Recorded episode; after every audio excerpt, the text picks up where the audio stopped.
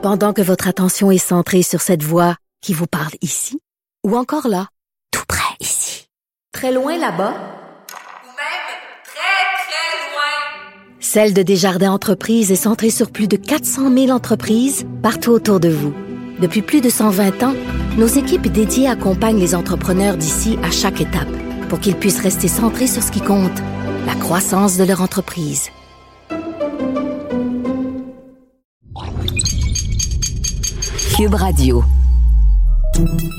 Salut, c'est Charles Tran avec l'équipe dans 5 minutes. On s'intéresse aux sciences, à l'histoire et à l'actualité.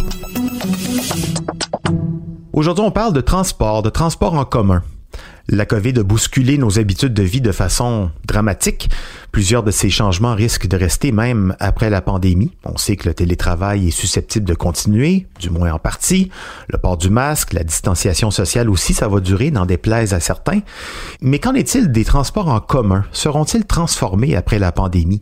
S'il y a moins de gens qui se déplacent et que ceux qui le font le font dans la peur de l'autre, c'est-à-dire en voiture, loin des autobus où tout le monde s'entasse à l'heure de pointe, qu'est-ce qui va se passer avec nos systèmes de transport en commun qui pourtant représentaient une solution d'avenir écologique avant la pandémie?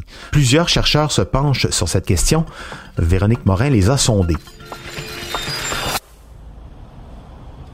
L'un des grands défis de la planification urbaine consiste à prévoir les mouvements des populations, à prédire leurs déplacements pour anticiper leurs besoins en transport.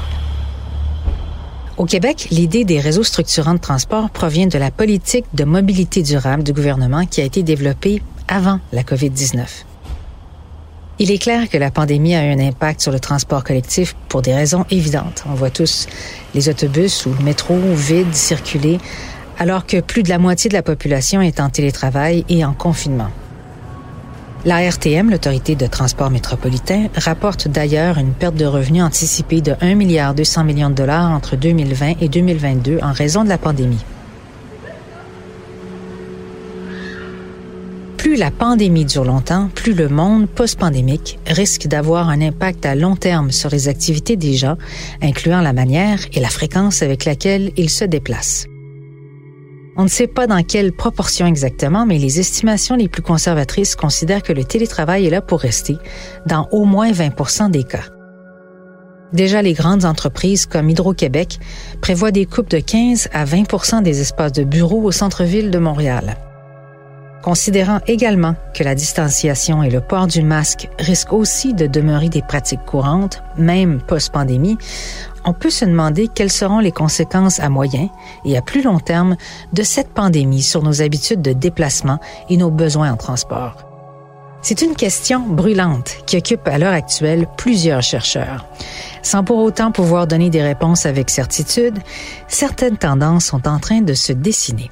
Et vous ne serez pas surpris d'apprendre qu'il n'y a pas de consensus sur la question. D'un côté, certains prévoient que la pandémie va continuer de faire diminuer les besoins en transport, et de l'autre, certains prévoient qu'elle va les faire augmenter. Mais dans les deux cas, on reconnaît que l'ère post-pandémique aura l'effet de transformer nos centres urbains et nos besoins en déplacement de masse. Le groupe de recherche de l'Institut d'études sur les transports à UCLA en Californie de Brian Taylor est l'un de ceux-là. Selon lui, un maintien massif du travail à domicile, prédit par certains, aurait d'énormes conséquences sur l'avenir de l'utilisation des transports en commun parce que la capacité des transports urbains de déplacer un grand nombre de personnes dans la même direction en même temps représente son gros avantage sur les voitures. L'effet structurant d'un réseau de transport ne serait donc peut-être plus nécessaire ou du moins, il devrait être repensé.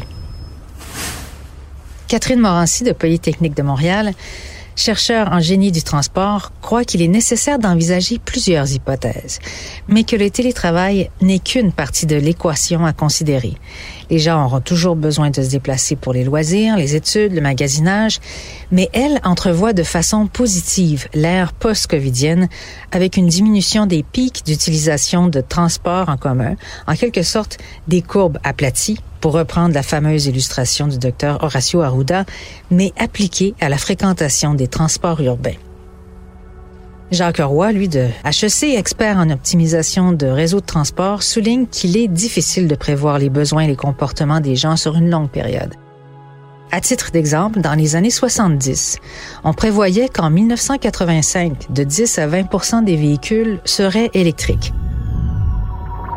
Or, on est loin de ce niveau même en 2021.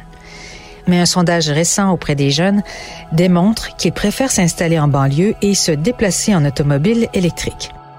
La réflexion des jeunes ne surprend pas Jacques Roy, qui souligne qu'on n'est plus du tout dans la densification urbaine, mais plutôt dans l'étalement urbain, et que l'ère COVID accentue cette tendance.